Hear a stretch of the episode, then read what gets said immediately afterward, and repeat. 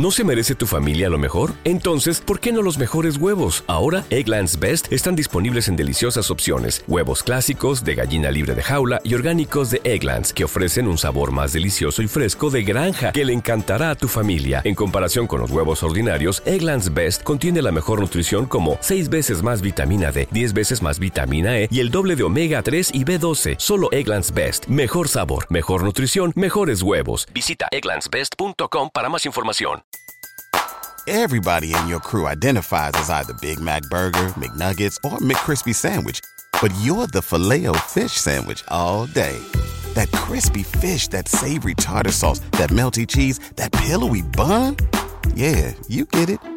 Every time. And if you love the filet of fish, right now you can catch two of the classics you love for just $6. Limited time only. Price and participation may vary. Cannot be combined with any other offer. Single item at regular price. Ba da ba ba ba.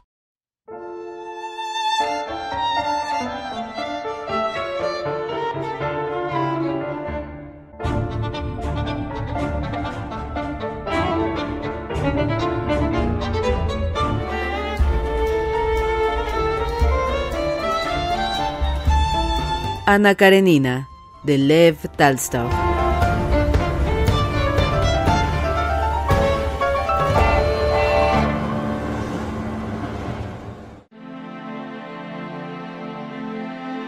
El lugar indicado para la casa estaba algo más arriba del arroyo, no lejos de allí, en el bosquecillo de pequeños olmos.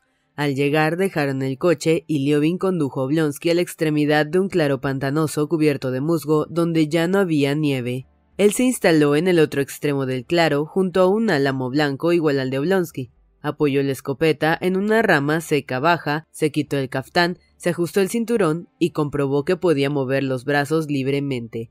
La vieja Lasca, que seguía todos sus pasos, se sentó frente a él con precaución y aguzó el oído. El sol se ponía tras el bosque grande, a la luz crepuscular. Los álamos blancos, diseminados entre los olmos, se destacaban nítidos con sus botones prontos a florecer. En la espesura, donde aún había nieve, corría el agua con leve rumor formando caprichosos arroyuelos. Los pájaros gorgojeaban saltando de vez en cuando de un árbol a otro.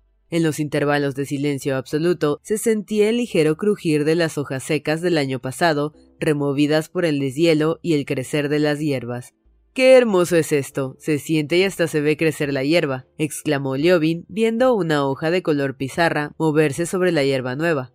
Escuchaba y miraba, ora la tierra mojada, cubierta de musgos húmedos, ora Alaska, atenta a todo rumor, ora el mar de copas de árboles desnudos que tenía delante, ora el cielo que, velado por las blancas vedijas de las nubecillas, se oscurecía lentamente.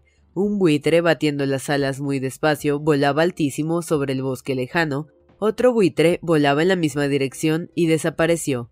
La algarabía de los pájaros en espesura era cada vez más fuerte. Se oyó el grito de un búho. Lasca avanzó con cautela, con la cabeza ladeada, comenzó a escuchar con atención. Al otro lado del arroyo se sintió el cantar de un cuclillo. El canto se repitió dos veces, luego se apresuró y se hizo más confuso. Ya tenemos ahí un cuclillo, dijo Esteban Arkadievich saliendo de entre los arbustos.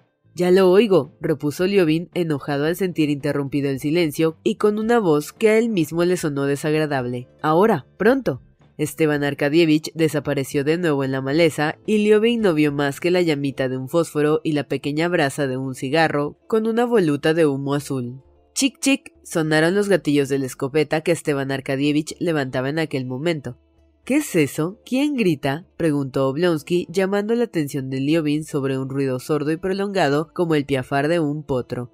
No lo sabes, es el macho de la liebre, pero basta de hablar. Se oye ya volar exclamó Liobin alzando a su vez los gatillos. Se sintió un silbido agudo y lejano y en dos segundos, el espacio de tiempo familiar a los cazadores, sonaron otros dos silbidos y luego el característico cloqueo. Liobin miró a derecha e izquierda y ante sí el cielo azul seminublado sobre las suaves copas de los arbolillos divisó un pájaro. Volaba hacia él directamente. Su cloqueo, tan semejante al rasgar de un tejido recio, se sintió casi en el mismo oído de Liobin, quien veía ya su largo pico y su cuello.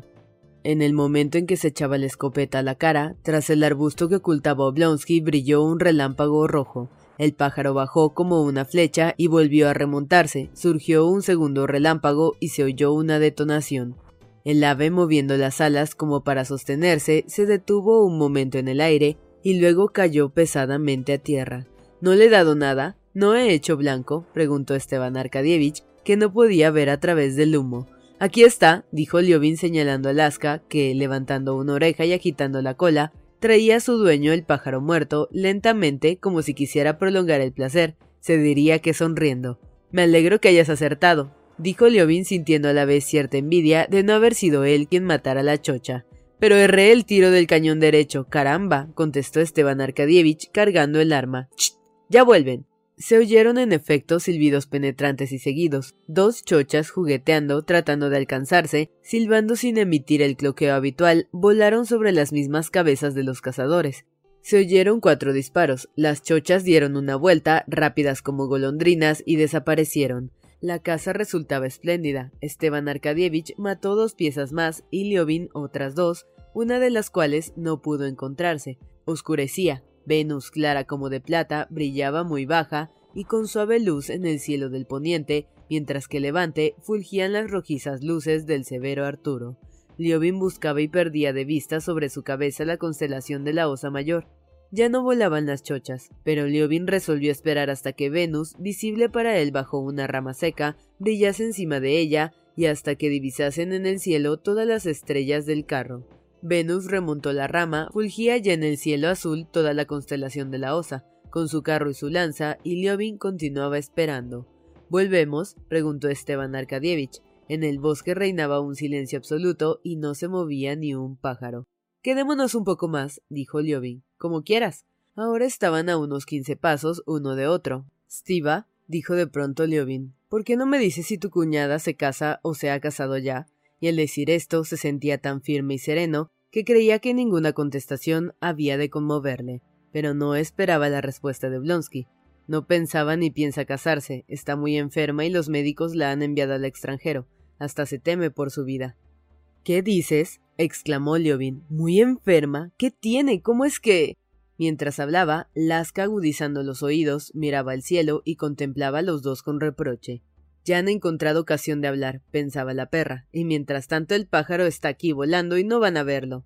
Pero en aquel momento los dos cazadores oyeron a la vez un silbido penetrante que parecía golpearle las orejas. Ambos empujaron sus armas, brillaron dos relámpagos, y dos detonaciones se confundieron en una. Una chocha que volaba muy alta plegó las alas instantáneamente y cayó en la espesura, doblando en desplomarse las ramas nuevas, Magnífico. Es de los dos. exclamó Liovin y corrió con Lasca en dirección al bosque para buscar la chocha. ¿No me han dicho algo ahora desagradable? se preguntó. Ah, sí, que Kitty está enferma. En fin, ¿qué le vamos a hacer? Pero me apena mucho, pensaba. Ya lo has encontrado. Eres un as, dijo tomando de boca de Lasca el pájaro palpitante aún y metiéndolo en el morral casi lleno. Y gritó. Ya lo he encontrado, Estiva.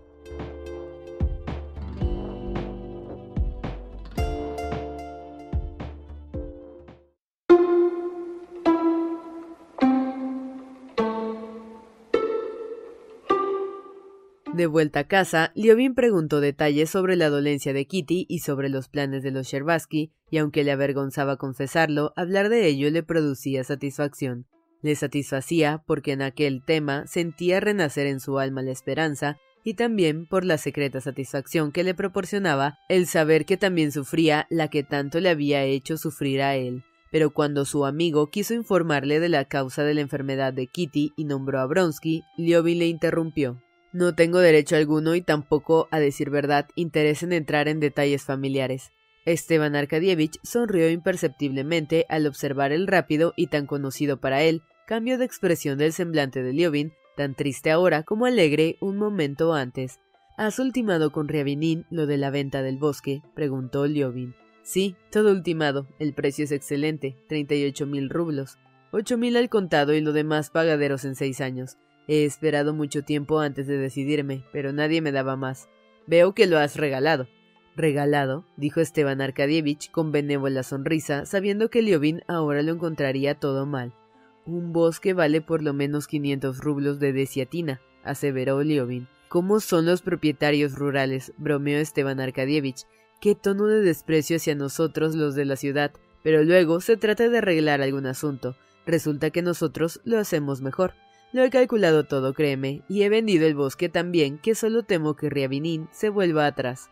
Ese bosque no es maderable, continuó tratando de convencer a Leovin diciendo que no era maderable de lo equivocado que estaba. No sirve más que para leña, no se obtiene más que 30 sagens por deciatina, y Riavinín me da 200 rublos por deciatina. Liovin sonrió despreciativamente. Conozco el modo de tratar asuntos que tienen los habitantes de la ciudad. Vienen al pueblo dos veces en diez años, recuerdan dos o tres expresiones populares y las dicen luego sin ton ni son, imaginando que ya han hallado el secreto de todo. Maderable, levantar treinta sagens, pronuncia palabras que no entiende, pensó Liovin. Yo no trato de ir a enseñarte lo que tienes que hacer en tu despacho, y en caso necesario voy a consultarte, dijo en alta voz. En cambio, tú estás convencido de que entiendes algo de bosques y entender de eso es muy difícil. ¿Has contado los árboles? Contar los árboles, contestó riendo Esteban Arkadievich, que deseaba que su amigo perdiese su triste disposición de ánimo.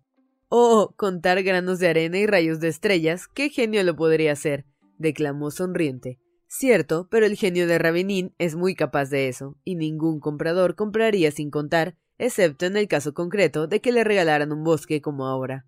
Yo conozco bien tu bosque, todos los años voy a cazar allí. Tu bosque vale 500 rublos por deciatina al contado, y Riavinín te paga 200 a plazos. Eso significa que le has regalado treinta mil rublos. Veo que quieres exagerar, contestó Esteban Arkadievich. ¿Cómo es que nadie me los daba? Porque Riavinín se ha puesto de acuerdo con los demás posibles compradores, pagándoles para que se retiren de la competencia. No son compradores, sino revendedores. Riavinín no realiza negocios para ganar el 15 o 20%, sino que compra un rublo por 20 copex. Vamos, vamos, estás de mal humor y no lo creas, dijo Liobin con gravedad. Llegaban ya a casa. Junto a la escalera se veía un charabán tapizado de piel y con armadura de hierro y uncido a él un caballo robusto sujeto con sólidas correas. En el carruaje estaba el encargado de Riavinín que servía a la vez de cochero. Era un hombre sanguíneo, rojo de cara y llevaba un cinturón muy ceñido. Riavinín estaba ya en casa, y los dos amigos se hallaron en el recibidor. Era alto, delgado, de mediana edad, con bigote y con la prominente barbilla afeitada con esmero. Tenía los ojos saltones y turbios. Vestía una larga levita azul, con botones muy bajos, en los faldones, y calzaba botas altas, arrugadas en los tobillos y rectas en las piernas, protegidas por grandes chanclos.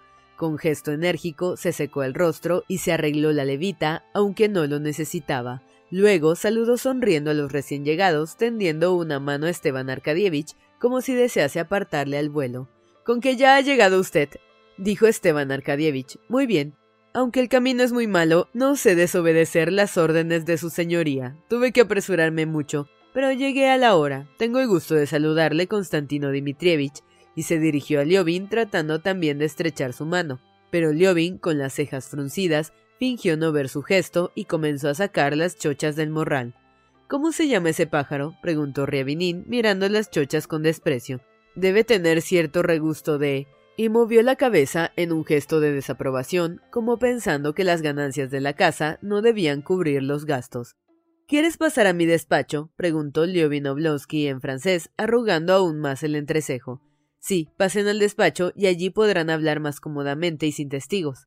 Bien, como usted quiera, dijo Riavinín. Hablaba con desdeñosa suficiencia, como deseando hacer comprender que si hay alguien que haya dificultades sobre la manera que hay de terminar un negocio, él no las conocía. Al entrar en el despacho, Riavinín miró buscando la santa imagen que se acostumbra a colgar en las habitaciones, pero al no verla no se persignó. Después miró las estanterías y armarios de libros, con la expresión de duda que tuviera ante las chochas, sonrió con desprecio y movió la cabeza, seguro ahora de que aquellos gastos no se cubrían con las ganancias. ¿Qué? ¿Ha traído el dinero? preguntó Oblonsky. Siéntese.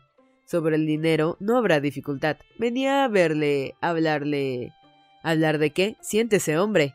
Bueno, nos sentaremos, dijo Riavinín, haciéndolo y apoyándose en el respaldo de la butaca, del modo que le resultaba más molesto. Es preciso que rebaje el precio, príncipe. No se puede dar tanto. Yo traigo el dinero preparado, hasta el último copec. Respecto al dinero no habrá dificultades. Liobin, después de haber puesto la escopeta en el armario, se disponía a salir de la habitación, pero al oír las palabras del comprador, se detuvo. Sin eso se llevó usted ya el bosque regalado. Mi amigo me ha hablado demasiado tarde, si no habría fijado el precio yo, dijo Liobin. Ryabinin se levantó y sonriendo en silencio miró a Liovin de pies a cabeza. Constantino Dmitrievich es muy avaro, dijo dirigiéndose a Oblonsky y sin dejar de sonreír. En definitiva, no se le puede comprar nada. Yo le hubiese adquirido el trigo pagándoselo a buen precio, pero... ¿Quería acaso que se lo regalara? repuso Liovin. No me lo encontré en la tierra ni lo robé. No diga usted eso. En nuestros tiempos es decididamente imposible robar. Hoy, al fin y al cabo, todo se hace a través del juzgado y de los notarios. Todo honesta y lealmente. ¿Cómo sería posible robar? Nuestros tratos han sido llevados con honorabilidad. El señor pide demasiado por el bosque y no podría cubrir los gastos. Por eso le pido que me rebaje algo. Pero el trato está cerrado o no. Si lo está, sobra todo regateo. Si no lo está, compro yo el bosque, dijo Liovin. La sonrisa desapareció de súbito del rostro de Revenin y se sustituyó por una expresión dura de ave de rapiña, de buitre. Con dedos ágiles y decididos, desabrochó su levita, mostrando debajo una amplia camisa, desabrochó los botones de cobre de su chaleco, separó la cadena del reloj y sacó rápidamente una vieja y abultada cartera. El bosque es mío, con perdón, dijo santiguándose a toda prisa y levantando la mano. Toma el dinero, el bosque es mío. Riavinin hace así sus negocios, no se entretiene en menudencias. En tu lugar, yo no me apresuraría a tomarle el dinero, dijo Liovin. ¿Qué quieres que haga? repuso Blonsky con extrañeza. He dado mi palabra. Liovin salió de la habitación dando un portazo. Riavinin movió la cabeza y miró hacia la puerta sonriente. Cosas de jóvenes, niñerías. Si lo compro, cree en mi lealtad. Lo hago solo porque se diga que fue Riavinin quien compró el bosque y no otro. Dios sabe cómo resultará. Puede usted creerme. Y ahora haga el favor, fírmeme usted el contrato. Una hora después, Rievinin, abrochando su gabán cuidadosamente y cerrando todos los botones de su levita, en cuyo bolsillo llevaba el contrato de venta, se sentaba en el pescante del charabán para volver a su casa. Oh, lo que son estos señores, dijo su encargado, siempre los mismos. Claro, repuso el empleado entregándole las riendas y ajustando la delantera de cuero del vehículo. Puedo felicitarle por la compra, Mijail Ignatich. Arte, arte, gritó el comprador animando a los caballos. What's the easiest choice you can make? Window instead of middle seat? Picking a vendor who sends a great gift basket? Outsourcing business tasks you hate? What about selling with Shopify?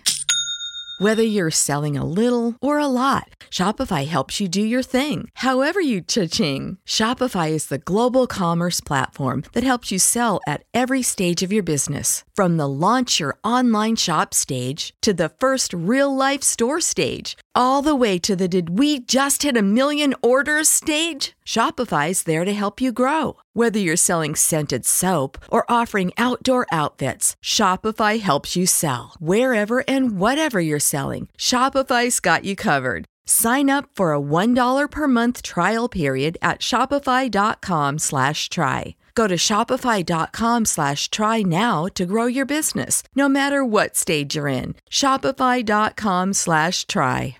¿No se merece tu familia lo mejor? Entonces, ¿por qué no los mejores huevos? Ahora, Egglands Best están disponibles en deliciosas opciones. Huevos clásicos, de gallina libre de jaula y orgánicos de Egglands, que ofrecen un sabor más delicioso y fresco de granja que le encantará a tu familia. En comparación con los huevos ordinarios, Egglands Best contiene la mejor nutrición como 6 veces más vitamina D, 10 veces más vitamina E y el doble de omega 3 y B12. Solo Egglands Best. Mejor sabor, mejor nutrición, mejores huevos. Visita egglandsbest.com para más información.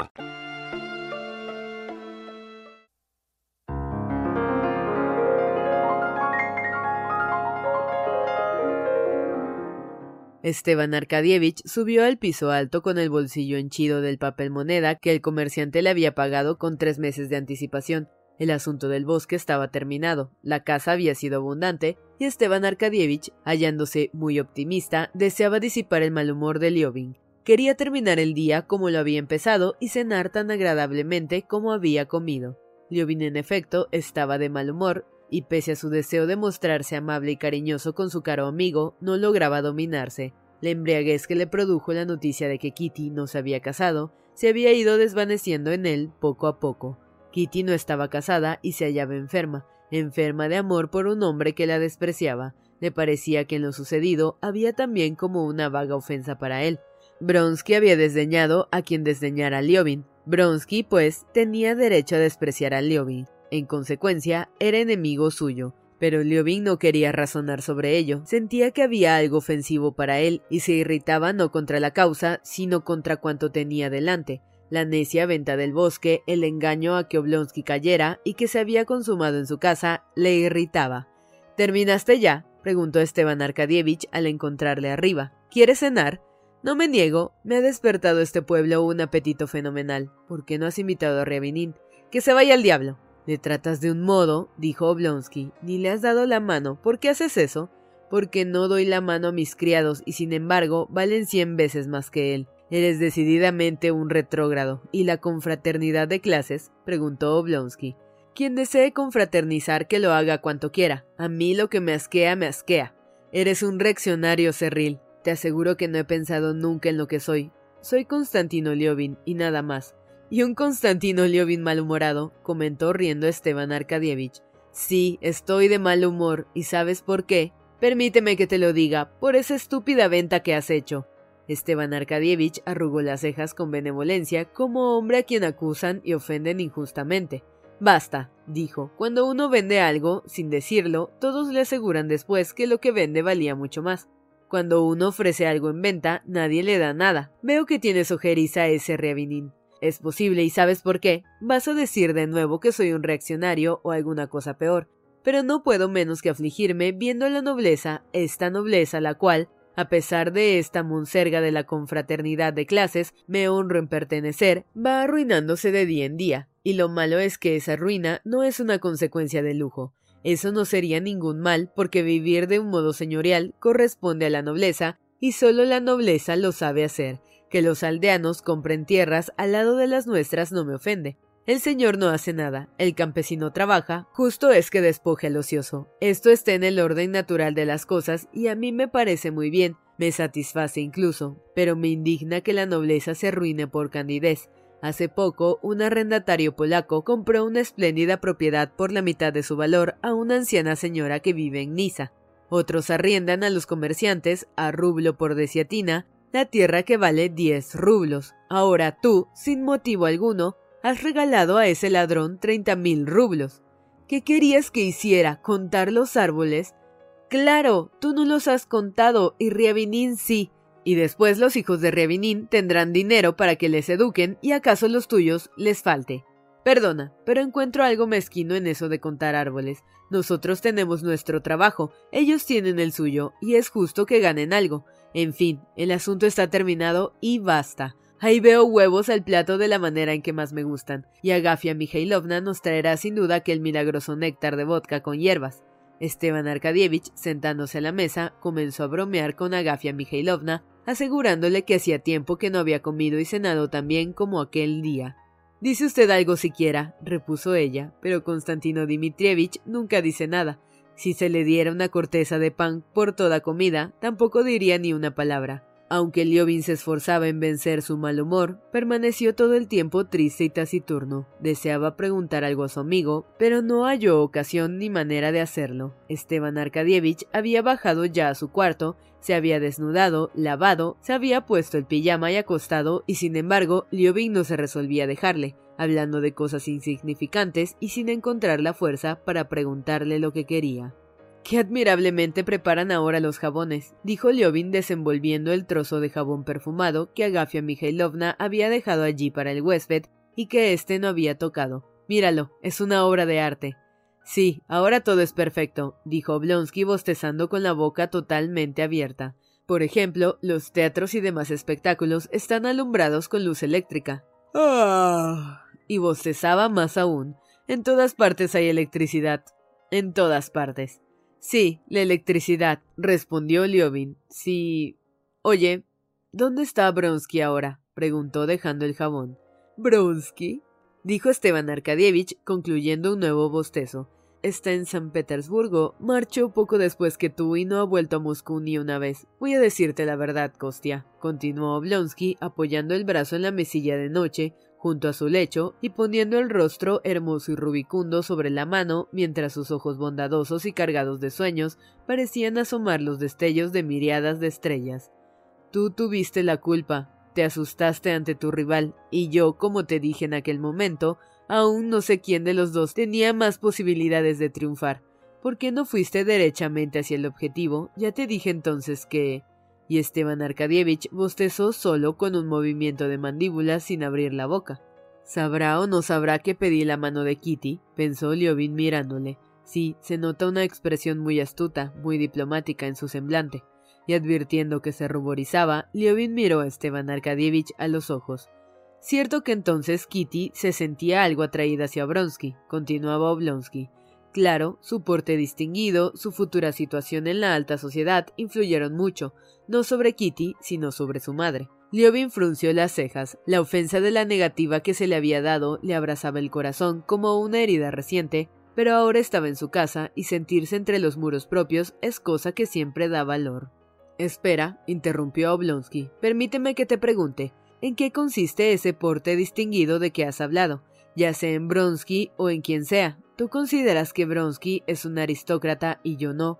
El hombre cuyo padre salió de la nada y llegó a la cumbre por saber arrastrarse. El hombre cuya madre ha tenido no sé cuántos amantes, perdona, pero yo me considero aristócrata y considero tales a los que se me parecen por tener tras ellos dos o tres generaciones de familias honorables que alcanzaron el grado máximo de educación, sin hablar de capacidades y de inteligencia, que es otra cosa que jamás cometieron canalladas con nadie, que no necesitaron de nadie como mis padres y mis abuelos. Conozco muchos así. A ti te parece mezquino contar los árboles en el bosque, y tú, en cambio, regalas treinta mil rublos a Riavinín. Pero tú, claro, recibes un sueldo y no sé cuántas cosas más, mientras yo no recibo nada y por eso cuido los bienes familiares y los conseguidos con mi trabajo. Nosotros somos aristócratas, y no los que subsisten solo con las migajas que les echan los poderosos y a los que puede comprarse con 20 copex. ¿Por qué me dices todo esto? Estoy de acuerdo contigo, dijo Esteban Arkadievich sincero y jovialmente, aunque sabía que Liovin le incluía entre los que pueden comprar por 20 copex, pero la animación de Liovin le complacía de verdad. ¿Contra quién hablas? Aunque te equivocas bastante en lo que dices de Bronsky, no me refiero a eso. Te digo sinceramente que yo en tu lugar habría permanecido en Moscú y... No, no sé si lo sabes o no, pero me es igual y voy a decírtelo. Me declaré a Kitty y ella me rechazó. Y ahora Catalina Alejandrovna no es para mí sino un recuerdo humillante y doloroso. ¿Por qué? ¡Qué tontería!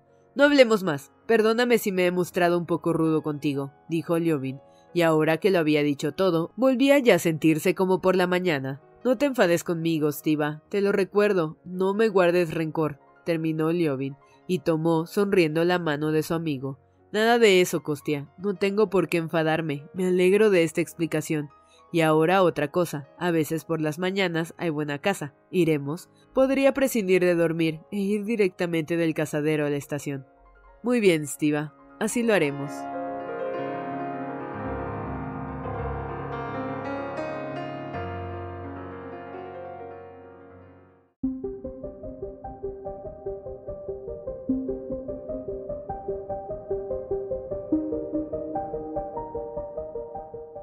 Aunque la vida anterior de Bronsky estaba absorbida por su pasión, su vida externa no había cambiado y se deslizaba raudamente por los raíles acostumbrados de las relaciones mundanas, de los intereses sociales, del regimiento. Los asuntos del regimiento ocupaban importante lugar en la vida de Bronsky, más aún que por el mucho cariño que tenía el cuerpo, por el cariño que en el cuerpo se le tenía. No solo le querían, sino que le respetaban y se enorgullecían de él, se enorgullecían de que aquel hombre inmensamente rico, instruido e inteligente, con el camino abierto hacia éxitos, honores y pompas de toda clase, despreciara todo aquello y que de todos los intereses de su vida no diera ninguno más lugar en su corazón que el de los referentes a sus camaradas y a su regimiento.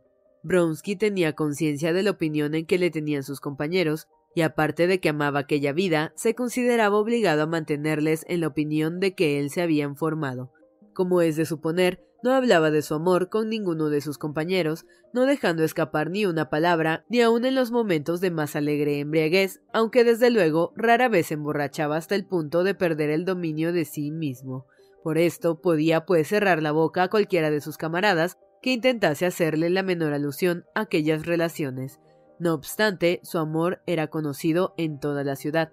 Más o menos, todos sospechaban algo de sus relaciones con la Karenina. La mayoría de los jóvenes le envidiaban precisamente por lo que hacía más peligroso su amor, el alto cargo de Karenin que contribuía a hacer más escandalosas sus relaciones. La mayoría de las señoras jóvenes que envidiaban a Ana estaban hartas de oírla calificar de irreprochable, se sentían satisfechas y solo esperaban la sanción de la opinión pública para dejar caer sobre ella todo el peso de su desprecio. Preparaban ya los puñados de barro que lanzarían sobre Ana cuando fuese llegado el momento.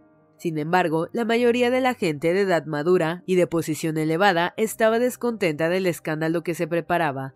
La madre de Bronsky, al enterarse de las relaciones de su hijo, se sintió en principio contenta, ya que según sus ideas, nada podía acabar mejor la formación de un joven como un amor de una dama del gran mundo. Por otra parte, comprobaba, no sin placer, que aquella Karenina, que tanto le había gustado, que le había hablado tanto de su hijo, era al fin y al cabo como todas las mujeres bonitas y honradas, según la consideraba la princesa Bronskaya, pero últimamente se informó de que su hijo había rechazado un alto puesto a fin de continuar en el regimiento y poder seguir viendo a la Karenina y supo que había personajes muy conspicuos que estaban descontentos de la negatividad de Bronsky.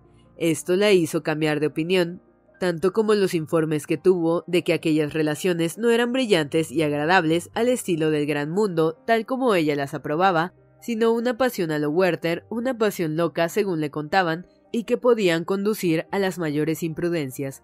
No había visto a Bronsky desde la inesperada marcha de este a Moscú y envió a su hijo mayor para decirle que fuese a verla.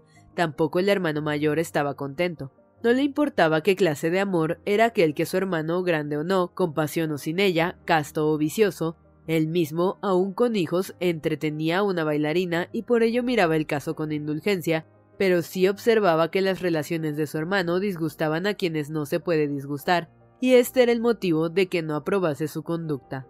Aparte del servicio del gran mundo, Bronsky se dedicaba a otra cosa, los caballos que constituían su pasión. Aquel año se habían organizado carreras de obstáculos para oficiales y Bronsky se inscribió entre los participantes, después de lo cual compró una yegua inglesa de pura sangre. Estaba muy enamorado, pero ello no le impedía apasionarse por las próximas carreras. Las dos pasiones no se estorbaban la una a la otra, al contrario, le convenían ocupaciones y diversiones independientes de su amor, que le calmasen e hiciesen descansar de aquellas impresiones que le agitaban con exceso.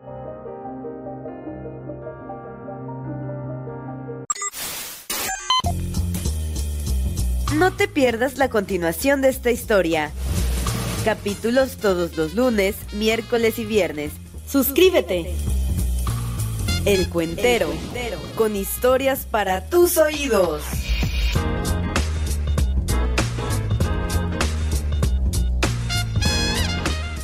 ¿No se merece tu familia lo mejor? Entonces, ¿por qué no los mejores huevos? Ahora, Egglands Best están disponibles en deliciosas opciones. Huevos clásicos, de gallina libre de jaula y orgánicos de Egglands, que ofrecen un sabor más delicioso y fresco de granja que le encantará a tu familia. En comparación con los huevos ordinarios, Egglands Best contiene la mejor nutrición como 6 veces más vitamina D, 10 veces más vitamina E y el doble de omega 3 y B12. Solo Egglands Best. Mejor sabor, mejor nutrición, mejores huevos. Visita egglandsbest.com para más información. Everybody in your crew identifies as either Big Mac Burger, McNuggets, or McCrispy Sandwich. But you're the filet fish Sandwich all day. That crispy fish, that savory tartar sauce, that melty cheese, that pillowy bun. Yeah, you get it. Every time. And if you love the filet of fish, right now you can catch two of the classics you love for just $6. Limited time only. Price and participation may vary. Cannot be combined with any other offer. Single item at regular price. Ba da ba ba ba.